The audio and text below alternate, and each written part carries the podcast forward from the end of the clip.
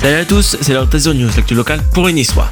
Pour commencer, sachez qu'il y a deux ans jour pour jour, la tempête Alex ravageait l'arrière-pays niçois.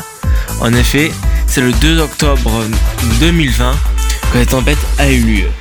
Depuis, de nombreuses euh, campagnes de reconstruction ont eu lieu, en commençant par les routes, mais également les habitations. Donc bien évidemment, soutien aux vallées et à l'arrière-pays des Alpes-Maritimes. De plus, ce week-end a été le début du Octobre Rose, donc euh, en soutien au concert du Saint.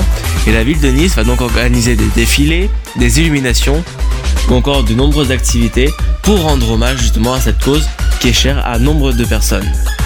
Côté agenda, sachez que vous avez jusqu'au 4 octobre pour visiter un bateau euh, de style 18e siècle au port de Nice.